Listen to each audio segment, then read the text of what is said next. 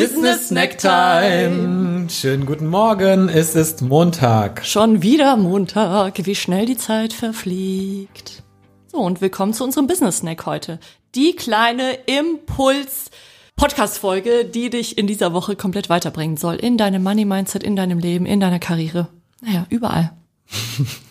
ja, das absolute Allerheilmittel, Spaß. So, aber. Ja, also eigentlich schon. So sehe ich das definitiv. Ja, du hast ja irgendwie recht, weil äh, ist es ja immer so, ein Weg entsteht, wenn man ihn geht. Genau. Also Rucksack packen, los für diese Woche. Wir sind mit dabei.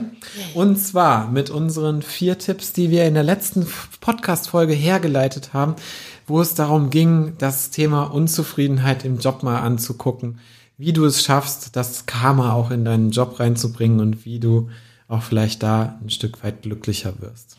Und Tipp Nummer eins, du wählst jeden Tag deine Einstellung. Also, wenn du morgens aufstehst, kannst du definitiv wählen, möchte ich heute gut drauf sein, möchte ich heute einen guten Job abliefern, wie möchte ich mich heute fühlen, wie soll mein Job heute aussehen, etc. All die Dinge, die du für dich heute wählen darfst. Das geht übrigens auch, wenn du vielleicht später erst in diesen Business Snack reinhörst, am nächsten Morgen oder auch in diesem Moment. Ja. Zeit ist relativ, wie wir gelernt haben. Punkt Nummer zwei.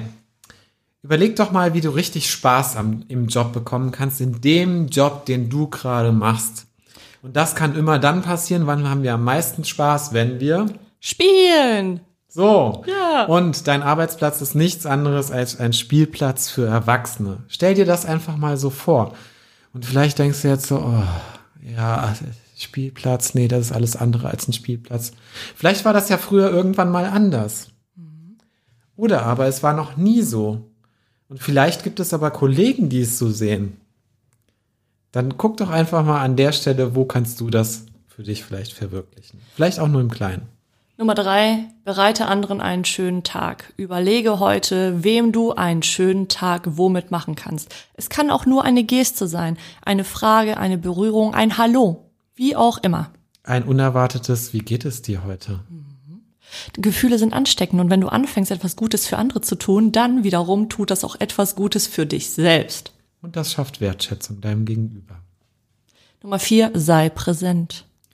Das ist eigentlich das Geheimnis, um Punkt eins bis drei in die Umsetzung zu bringen. Sei hier und jetzt in diesem Moment, sei präsent. Das waren unsere Impulse für die Woche. Wir wünschen dir ganz viel Liebe in dieser Woche, Erfolg, und ja, neue Erkenntnisse. Und Gesundheit natürlich auch. Bis dahin. Bis dann. Tschüss.